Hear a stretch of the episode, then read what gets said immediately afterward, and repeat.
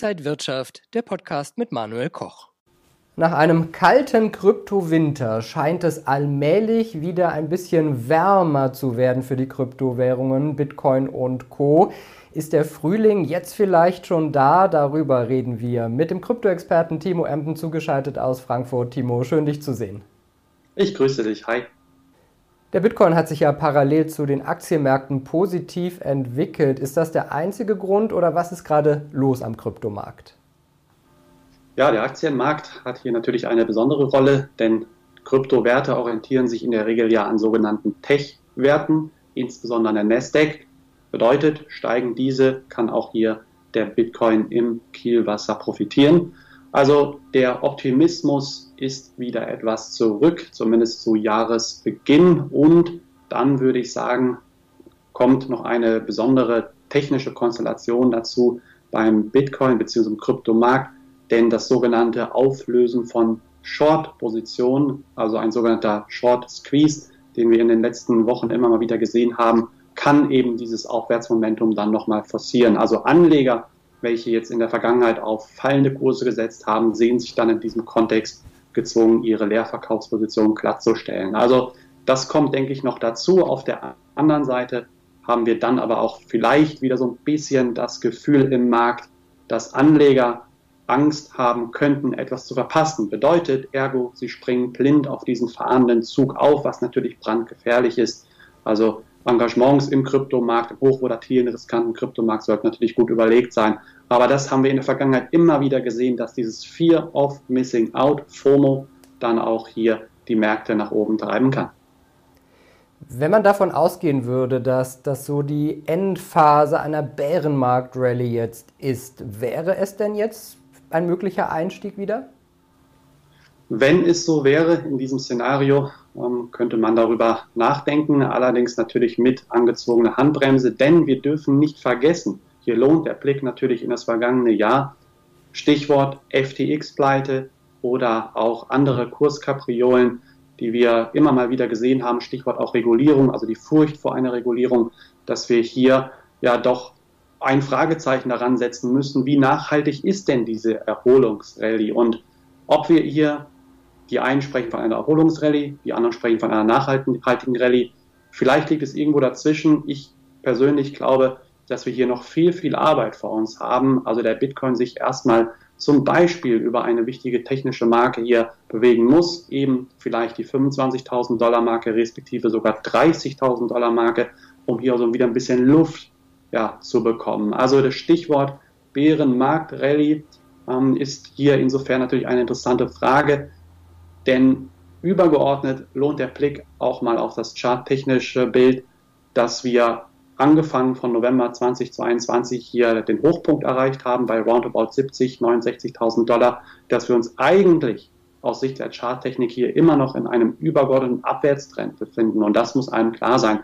Und ich denke, dass man hier, wie ich anfangs schon sagte, doch eher mit angezogener Handbremse agieren sollte und sich trotz der jüngsten ähm, ja, Aufstiege, Kursaufstiege und Euphorie doch hier immer wieder auf temporäre Gewinnmitnahmen dann hier einstellen sollte. Ja, du hast es auch schon gesagt, von den Hochs, die wir ja gesehen haben, Ende 2021, dann das schwierige Jahr 2022, jetzt so ein bisschen Aufwind 2023. Was ist denn, wenn du in die Charttechnik guckst, auf der Oberseite und auf der Unterseite für den Bitcoin möglich? Ja, wir haben nach wie vor die bereits angesprochene 25.000 Dollar Marke, also das Allzeithoch aus November 2021. Das ist natürlich ganz, ganz weit entfernt. Da sollte man sich erstmal nicht dran orientieren. Aber es sind dann eher marktinteressant, wie vielleicht noch die 30 oder auch die 35.000 Dollar Marke auf der Oberseite. Das kann auch ganz schnell gehen. Das steht außer Frage. Aber ich glaube, dass hier auch dann natürlich der Blick auf die Gegenseite weiterhin lohnt. Und da kommt die 20.000 Dollar Marke psychologischer Natur natürlich hier wieder ins Spiel. Dann aber auch wieder angelaufene Tiefs wie die 16 oder auch die 15.000 Dollar Marke. Ich denke, dass wir uns in diesem Bereich hier auch weiter äh, bewegen könnten. Es ist so eine Art auch Wohlfühlphase. Man merkt, der Bitcoin fühlt sich auch in dieser Zone relativ wohl. Also es passiert nämlich gar nicht so viel auf der Unter-, aber auch eben auf der Oberseite. Und das könnte natürlich vor diesem Hintergrund auch dafür sprechen, dass wir hier in naher Zukunft einen Ausbruch sehen. Also so eine gewisse Ruhe vielleicht vor dem Sturm, wie man so schön sagt, kann sein, muss aber nicht sein. Also ich denke, dass die Karten auch hier weiterhin durchaus ganz, ganz verschieden gemischt sind. Ich glaube aber mit einem leichten Vorteil weiterhin eben auf der Oberseite, wenn natürlich auch hier übergeordnet das Thema weiter präsent bleibt, nämlich die Hoffnung, die Zuversicht auf in Zukunft Nachlass, ein, auf ein nachlassendes Tempo im Zinserhöhungszyklus der US-Notenbank FED. Also nachlassende Zinssorgen, nachlassende Konjunktursorgen, Wirtschaftssorgen, die könnten natürlich auch hier dann wieder Anleger bewegen, rein zurück in Kryptowerte wie etwa Bitcoin. Wie sieht es bei anderen Kryptowährungen aus, zum Beispiel Ether, der zweitgrößten Kryptowährung? Ja, relativ ähnlich. Ether orientiert sich in der Regel an, ähm, am Gesamtmarkt, also hier an der Leitwährung nennt man sie auch den Bitcoin. Ether kann hier auch durchaus Marken an, ansteuern, wieder vielleicht an die 1,7, also 1700 Dollar oder auch übergeordnet haben wir hier die psychologische Marke von 2000 Dollar wieder im Visier. Auf der Unterseite dann weiterhin die 1,5, also 1500 Dollar, respektive auch die 1,2 oder auch die runde 1000 Dollar Marke. Es ist relativ weit gefasst, also Ether bewegt sich in der Regel dann ähm, auch relativ schnell mal ähm, ja, nach unten beziehungsweise ähm, nach oben, also eher so das Überraschungsmoment, was hier auch oft gesucht wird. Und ich glaube, dass ähm, bei, bei Ether natürlich auch gerne insofern dann nochmal ähm, ja, ausgewichen wird im Vergleich zum Bitcoin, denn hinter Ether steckt natürlich auch von der Technologie nochmal ähm, etwas ganz, ganz anderes ähm, als eben bei Bitcoin oder auch bei anderen äh, Kryptoassets aus den zweiten und dritten Reihen. Und das könnte natürlich auch hier in Zukunft dann bei der zweitwichtigsten, zweitgrößten Kryptowährung dann in naher Zukunft auch wieder ein Vorteil sein. Timo, also ich höre bei dir raus, man muss natürlich weiter vorsichtig sein, viele Fragezeichen. Ist das vielleicht für risikoaffine Anleger doch eine Überlegung wert, jetzt einzusteigen? Und wie könnte man so seine Strategie für dieses Jahr dann im Kryptobereich aufstellen? Ja, zuerst gesagt, grundsätzlich, wer im Kryptomarkt unterwegs ist, 100% natürlich volles Risiko, Verlustpotenzial, das sollte einem hier immer wieder klar sein. Das sollte man sich ganz, ganz bewusst klar machen an dieser Stelle. Aber eben klar für wirklich ja, riskante Anleger bzw. risikoaffine Anleger könnte hier dann äh, durchaus das ein oder andere Engagement dann ähm, ja denkbar sein. Ich glaube, dass man hier jetzt in den vergangenen Monaten eigentlich relativ schön gesehen hat und auch in den kommenden Wochen, Monaten vielleicht weiter sehen wird.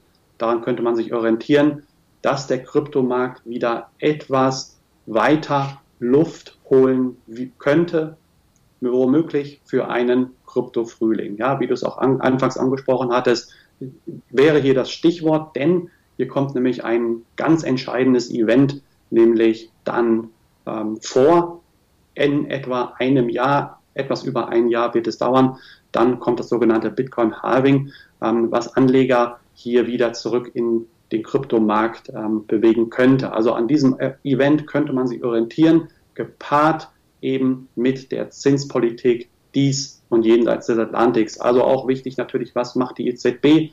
Nicht nur die FED, aber in der Regel ist es so, dass die anderen größeren wichtigen Notenbanken sich an der FED orientieren und das sehen wir ja möglicherweise jetzt auch in diesem Jahr wieder. Also eines der zentralen Fragen aus Anlegersicht, wie handhabt die FED-Notenbank. Die Inflationsbekämpfung, wie orientieren sich weitere Notenbanken wie etwa die EZB oder auch die Bank of England. Sollte hier der geldpolitische Gegenwind in Zukunft nachlassen, sehe ich hier weiterhin Chancen auf der Gegenseite, aber auch dann Stichwort natürlich Regulierung, Sorgen aus dem vergangenen Jahr, die Anleger in diesem Jahr 2023 natürlich dann auch wieder einholen könnten und dann vor diesem Hintergrund zu euphorische Anleger auf dem falschen Fuß erwischen könnten.